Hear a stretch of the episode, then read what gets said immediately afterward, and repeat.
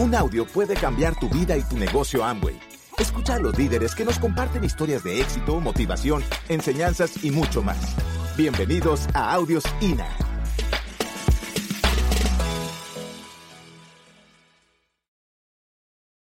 Qué alegría estar aquí en su hermosísima tierra colombiana. ¿Qué onda? Yo sé, yo sé que están temerosos porque hoy está jugando México en este momento y a ver si pasa Chile o México y que le va a tocar contra Colombia. Pero no importa, porque nuestro corazón está como dividido, porque de verdad y eh, su país para nosotros es como nuestra tierra. Venimos muchísimas veces a Colombia, lo sentimos como hermanos. O sea que si gana México, qué padre, si gana Colombia, también. Los queremos mucho y estamos muy felices de poder venir y compartir con ustedes en este fin de semana. Obviamente, gracias a la invitación de sus diamantes. Eh, obviamente siento uno mucha responsabilidad de venir y pararse aquí al frente y, y, hablar con ustedes de nuestra trayectoria de 26 años. 26 años teníamos en esto, muchachos. A lo mejor hay gente aquí que no tiene ni esa edad. Claro, claro. A ver, ¿quién tiene menos de 26? Levante la manita. ¡Ay! No puede ser. Fíjese, usted ni nacían, andábamos dando planes, Sergio y yo. No. Eso está grave, pero bueno de verdad que muy emocionados, entramos justamente a esa edad, o sea que tenemos la mitad de nuestra vida metidos en esto. Entramos a la edad de 26 y 27 años al negocio. Fíjate nomás, ya tenemos una vida aquí. Así que bueno, para arrancar los dejo ahora sí con el amor de mi vida, Sergio Rivera. Buenas, Colombia, ¿qué onda? Oye, pues esta noche tenemos la tarea de contar nuestra historia. ¿Cómo les parece? ¿Quién ha oído nuestra historia? Levante la mano. Uy, pues todos, vamos a contarla de alguien más entonces. Esto está interesante porque a mí que me gusta moverme tanto, esto es todo un... Hay que calcularle aquí al tema, sí. Bueno, pues eh, nada, que somos de los viejitos de este negocio. Somos tan viejitos del negocio que antes de que abriera Colombia ya éramos diamantes. ¿Es la verdad? O sea que eh, a todos los diamantes de Colombia los vimos desde que comenzaron, a todos. Todos son como nuestros sobrinos, todos son como nuestros alumnos. Se me, se me antojó, ¿verdad? Se me antojó. Y, y, bueno, pues así ha pasado, así ha pasado el tiempo. Tenemos en este negocio 26 y de casados 40 años. 40 años juntos, 40 años juntos, 40 años juntos. Entonces, pues imagínate, estamos desde los 12 y 13 añitos juntos. Yo en la mañana les decía, un día Disney nos va a hacer una película a nosotros. De los 12 años. Yo vi a esa mujer, yo la vi tan hermosa y yo dije, no, esta es para mí. O sea, le pedí que fuera mi novia y ella me dijo, ¿y para qué? ¿Cómo le explicas? Y después finalmente le pedí que se casara conmigo. ¿Y cómo hace un señor feo para casarse con una muchacha bonita? Explíquenme a mí. ¿Sabes cómo? Eso se, se hace haciendo promesas. En la sala, por lo que veo, también hubo varias promesas. Me estoy dando cuenta ahora mismo. Y entonces, pues nada, que, ya tenemos mucho tiempo juntos. Ya hoy día, cuando una pareja lleva más de 40 años juntos, pues ella me, conoce más a mí de lo que yo me conozco a mí. Es increíble lo que pasa. Salimos de la casa, vamos manejando, yo volteo a preguntarle algo y me dice ni se te ocurra. Y todavía ni siquiera le digo de qué voy a hablar. Es, pasan unas cosas increíbles. Siempre hemos sido deportistas y bueno, cuando éramos jovencitos pues hacíamos deporte de todo. A mí me gustó jugar las raquetas un deporte que se llama racquetball, allá que se juega en Estados Unidos. Entonces, cuando yo jugaba en eso y, per y, pertenecía a equipos y eso, de jovencito, pues nos preguntábamos por la, por la familia, ¿no? ¿Cómo está tu mamá? ¿Cómo está tu hermana? ¿Cómo está tu tía? ¿Tu papá? Hoy día nos preguntamos por partes del cuerpo. ¿Cómo está tu hombro? ¿Cómo está tu rodilla? ¿Cómo está tu espalda? El tiempo ha pasado. Recientemente le decía al médico, ¿sabe qué, doctor? esta rodilla derecha me está dando molestia. Y el médico me dijo, debe ser la edad. Le dije, no, no creo. Me dice, ¿cómo que no? ¿Por qué no? Le digo, porque la otra tiene la misma edad y no me duele. Algo tiene que pasar ahí en el tema ese.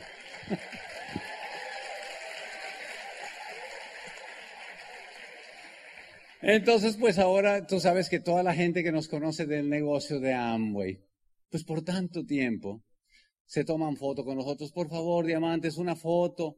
Y nos la tomamos. Dice, es para mi abuelita que estaba en el tiempo de ustedes. Porque lo que pasa es eso. Ve uno a Omar, nuevo Esmeralda. ¿Qué edad tienes, hijito? 22. No ha ni sufrido.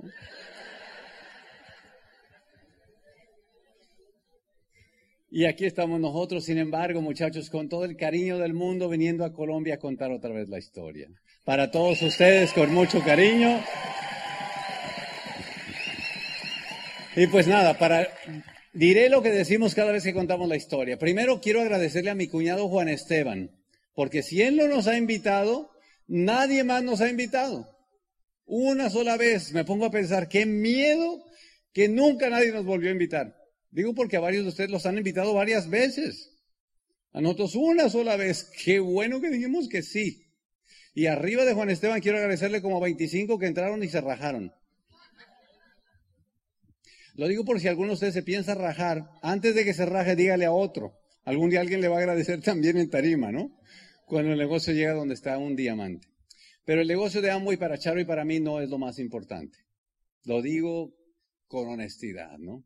El negocio de Amway para Charo y para mí no es lo más importante, es un juego, es entretenido, es simpático, es divertido y nos ha permitido vivir de una forma increíble. Para nosotros lo más importante es pues nuestra familia, ¿verdad? Es lo más importante.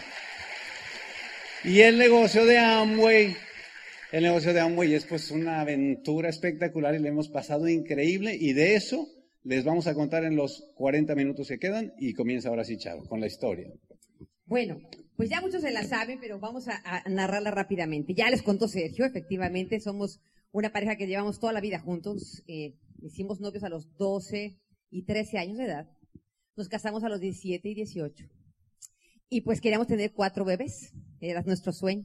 Nos tuvimos a las dos primeras y pues ya nos dimos cuenta que pues que era costoso tener hijos. Había que mantenerlos, sacarlos adelante. Pero gracias a este bendito negocio pude tener a mis otros dos hijos, porque cuando entramos al negocio yo me embaracé del niño. Dije, si esto va a dar plata, pues que venga la familia, ¿no? Entonces, me embaracé del varón. Y luego cuando calificamos diamante, dije, hice mi último pedido, ¿no? Entonces ya cerró la fábrica, se convirtió en parque de diversiones aquello. Entonces, bueno, estamos muy emocionados, porque realmente este negocio nos vino a completar esa familia, ¿no? Déjame decirte algo. Ahora, nos ves tú muy bonitos aquí, pero así no era la cosa. Cuando nos casamos a esa edad, imagínate, él estaba estudiando la carrera de Ingeniería Química en la Universidad La Salle. Iba en el tercer semestre. Entonces se casó, prácticamente él estudiaba y trabajaba para mantener a su nueva familia. Y obviamente eso pues, no nos daba tiempo para vernos. Eh, él estaba trabajando en la industria automotriz y, y, pues yo, después de mi segundo embarazo, me quedé súper gordita. Yo pesaba como ochenta y tantos kilos. Y entonces, pues yo ahí bien feliz con las batas de maternidad, ¿no? Mi niña tenía como dos años y yo así, ay, pues acaba de dar a luz. O sea, mamá acaba de dar a luz, ya camina esa niña. Y tú toda gorda, y yo, ¡Ah, mamá, mi hijita, tu marido se casó con una muchacha de cincuenta y tantos kilos, no con un marrano de ochenta y cinco. No, hombre, ¿cómo no son las mamás de sutiles, verdad?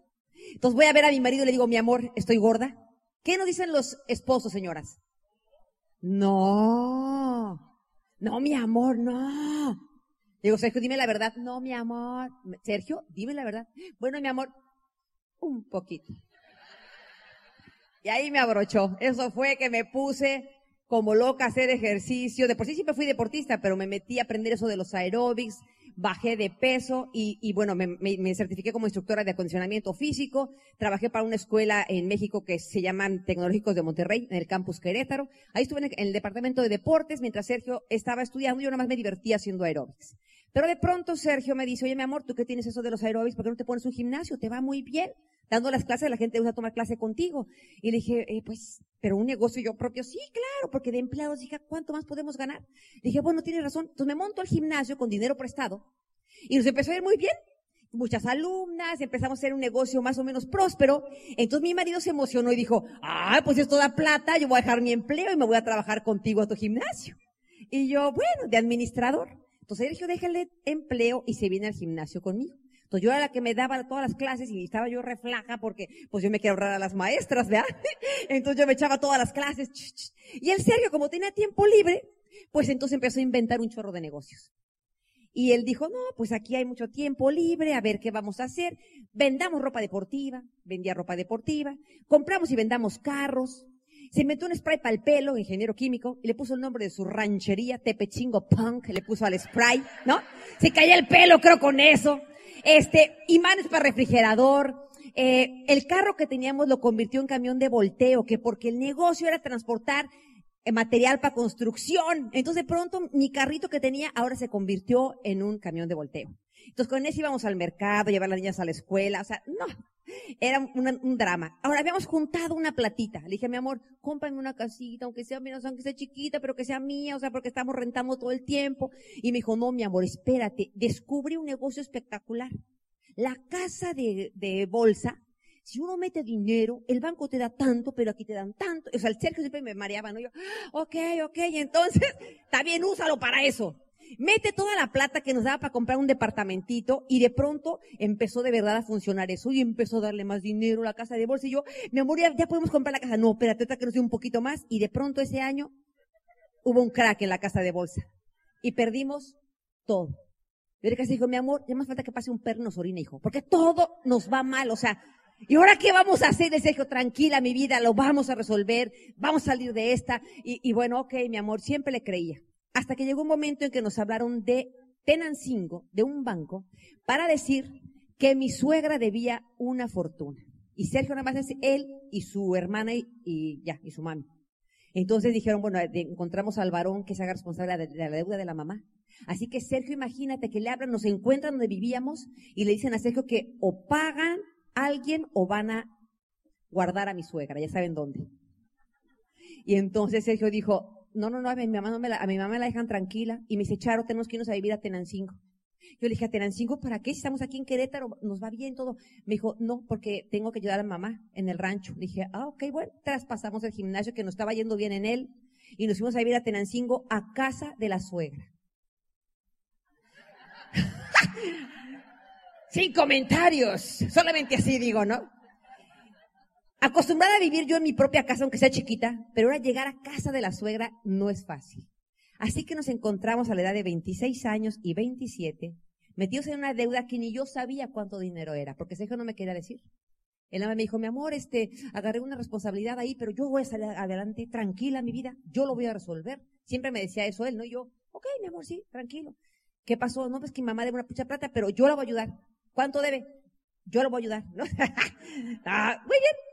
Entonces le ocurre un sembradío espectacular que no se daban, esas flores se vendían muy caras y él dijo, mi amor, ese es el negocio. Voy a sembrar estas flores, mira, la docena se vendía tanto. Si sembramos 10 hectáreas, saldrían tantas docenas. O sea que yo saco ahí para comprarte una casa, pagar las deudas. Y la Charo le creía todos los cuentos. Sí. Rentaba las tierras, hizo el sembradío. Y después nos dimos cuenta por qué nadie sembraba esa flor. Porque cuando llega a un tamaño, se convierte en alimento de urracas. Así que un día llegamos al sembradío ya eh, para cortar, para hacernos millonarios, y ups, se veía negro el sembradío. ¿Por qué se ve negro? Porque las urracas estaban devastando el sembradío. Mira, ese día fue cuando Sergio y yo nos agarramos de las manos, oramos, empezamos a llorar, y dijimos, ¿qué vamos a hacer? O sea, Ahora debemos la renta de las tierras, debemos todo lo que nos, para sembrar, más la deuda de la suegra, o sea, era un caos de verdad impresionante. Yo estaba ya harta de cómo vivíamos. Yo no sé si usted se ha cansado alguna vez de decir la ropa interior rota, ¿no? O sea, que pues que el calzón aguante otro ratito, ¿no? ¡Ay, el resorte! O sea, no. Las sábanas rotas. Mis platos eran uno de rayas, uno de bolas. O sea, los cubiertos uno de cada uno. o sea, yo le cortaba el pelo porque no teníamos ni para el peluquero. A veces me, andaba yo así de que le rasaba más y yo decía, ¡ay, mi amor, perdón! El ingeniero llegaba a la planta así con el pelo todo mochado y decían, ¿qué te pasó? Estaba de malas la peluquera, ¿no? O sea, no. Muchachos, yo sé que hoy nos podemos reír de todo eso. Yo comí en las fondas, ¿entiendes fonda? Que son como unas comidas donde vas y por cualquier pesito te dan sopita, guisado y no sé cómo se llama, qué si existe en Colombia, pero en México eso existe. Eso, el corrientazo, como se diga. Porque no había dinero, muchachos, porque estábamos tratando de sacar adelante nuestra familia y no podíamos. En ese momento, cuando más crítica estaba nuestra vida, fue cuando recibo la llamada de mi hermano para invitarme a un negocio que me iba a hacer millonaria. Y yo, hermano, eh, pues, ¿qué te fumaste, hijo? O sea, millonarios, ¿haciendo qué? Tú vente a la casa de mamá y te vamos a explicar, pero nos vamos a ser millonarios, porque tenían cinco veces por de millonarios. Bueno, llegamos y me dijo, tráete mucha gente. Entonces yo me puse a hablar a todo el mundo, llenamos la casa de mi madre y llegamos ahí como treinta y tantos primos y parientes y vecinos y, a Juan Esteban. Cuéntanos un poquito, o sea, como de qué, no, espérense, ahorita viene el chilango. Chilango se le dice a la persona que es de la capital. Y entonces llega el chilango, así todo. Era un niño fresa, o sea, ¿me entiendes fresa? O sea, un niño, o sea, ¿me entiendes? O sea, que era un niño de papi y que estudiaba administración de empresas y que además era modelo de ropa interior en sus ratos extras. O sea, ¿cómo crees que estaba el muchacho? No, o sea, entonces llega el muchacho con así, los jeans, todo acá, ¿no? O sea, camisa acá, pelo en el pecho, cabello con vaselina, y entra ya a la casa de mi mamá, así, ¿no? Contoneándose y todas mis primas, ¿de dónde sacaron este papocho, no? Y todas ahí comiéndose al pobre muchacho. El muchacho llega, este, hola, buenas tardes. Hoy sé que tenía 22 años, que era el tercer plan que daba en su vida. El primero se lo dio a mi prima y mi prima cuando el chavo le dio el plan, mi prima lo vio y le dijo, lo que quieras, mi vida, ¿no? O sea, entonces, mi prima se firmó porque era bonito el niño. Y entonces, mi prima le da el plan a mi hermano. Entonces, el segundo plan quedaba el muchacho. Y el tercero era ese plan masivo. ¿Cómo crees que estaba el niño? Mira, sudando, nervioso, porque además mis primas se lo estaban comiendo al niño. Cada vez que se volteaba el pizarrón, mis primas, ¡uh! Y el niño, el cierre, o sea, no, no, no, o sea, yo no sé ni cómo dio el plan, porque en un momento se puso tan nervioso que se quedó en el pizarrón sudando y empezó a hacer bolas y platicaba y, todos, la verdad, no estaban poniendo atención. Yo no sé cómo se ejecutó el plan, se los prometo por Dios. O sea, de pronto el dijo, este eres tú, que invitan a seis, que invitan a cuatro, que invitan a dos, y si llegas a diamante pagas tus deudas. Y el Sergio en medio de ese show, que aparte mi prima hacía demostraciones de productos que no le salían, o sea, mi prima batió un trapo con huevo, este, le echó eh, todo, barniz, tía, el producto es espectacular. Y, y, con el trapo se sentaba allá al frente, echó el el, eh, tallaba, sacaba el trapo, lo volvía a meter, o sea, le echaba más el EOC, espuma en aquel, no, o sea, no. Le decíamos, prima, tranquilo, se va a quitar. Miren, dicen que si te lo tomas mata las lombrices. O sea, es buenísimo el producto. O sea, el antiplan. Yo no sé qué vio Sergio. Cada vez que hago memoria digo, Sergio, porque de los treinta y tantos, el único loco que dijo yo le entro fue este. Yo nada más te digo algo. Quién sabe, eh, ahorita, que estoy escuchando a Sergio y es verdad. Tú no sabes la vida qué retos te va a poner. Yo nada más quiero pedirte esto y que lo tengas en tu corazón y en tu mente y que ojalá que tenga oídos que escuche. No importa cómo esté tu situación actualmente en tu vida, ni qué tan endeudado, ni cómo estén tus relaciones personales, ni qué broncas tengas ahorita en tu vida. Tienes que tener esa fortaleza interna que antes, eh, ahora se llaman inteligencia emocional. En su tiempo se llamaba tener, para calificarse, para mantener la mente enfocada a pesar de lo que estás viviendo en tu vida. Y en eso yo admiro mucho a Sergio y te lo voy a decir, porque el Sergio, a pesar de que yo al principio ya les contó, y no es que yo fuera negativa, es que yo era la que me soplaba todos los cobradores. Y me soplaba los del banco, y, y yo, Sergio, es que hablaron, no, pues tengo tiempo de pensar en eso, yo voy a hacer el negocio. Entonces él era muy positivo. Cuando estaba trabajando como ingeniero, él tenía un viper siempre cargando con él. Entonces él prácticamente dejó de, trabajar, pero lo conservaba porque ahí nos comunicábamos él y yo. ¿Dónde andas, mi amor? ¿Ya vas a venir a comer o lo que fue? Un estábamos juntos dando planes y de pronto le vibra aquella cosa, ¿no? Y yo, ¿quién te está whatsappeando? Bueno, ahora sí lo whatsappear, ¿eh? ¿Quién te está vipereando? Me dice, no sé, deja ver. Se saca el viper así del pantalón y lo lee, ¿no? Dice, ¡Ah! Me escribió Dexter Jagger. O sea, Dexter Jagger, para que no sepas, como el diamante ninja perrón más así, ¿no? O sea, ¿no? Y yo, Dexter te escribió, ¿sabe que existimos? ¿Qué te puso? Entonces yo agarro el viper y dice ahí, Sergio, creo en ti. Te veo en el Club de Diamantes. Dexter Jagger. No, yo así como, wow, no puede ser, Sergio, o sea, pero no somos ni piedra pómex, o sea, ¿cómo es posible? Y entonces lo estoy viendo y Sergio me dice, no, mi amor, yo me lo mandé para motivarme, ¿no? O sea, mi marido toda la vida ha sido así, o sea, como que él se obliga a mantenerse positivo aunque esté una tormenta pasando por su vida. Y tú tienes que hacer lo mismo. Tienes que hacer lo mismo. Obligarte, no importa que debas seis meses de renta, que no puedas pagar las colegiaturas, que, que estés, que no puedes, eh, que los dientes aguanten otro ratito porque están cayendo los dientes, porque no tienes para el dentista. O sea, muchachos, cosas pasan en la vida. Yo te voy a decir algo con todo mi corazón. Este negocio te va a dar muchas recompensas económicas. Tan pronto te suba la autoestima y el nivel de merecimiento para decir yo me veo viviendo bien. La bronca con el ser humano y la gente hispana es que la autoestima le falla.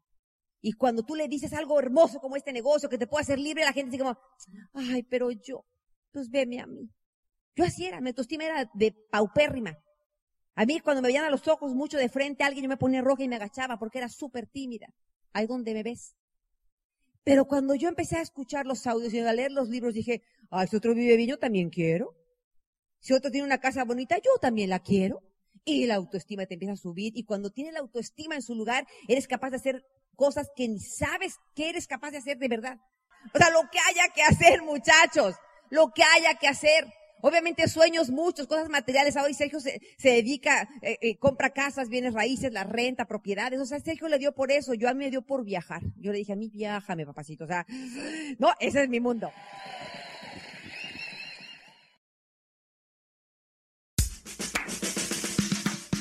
Gracias por escucharnos. Te esperamos en el siguiente Audio INA.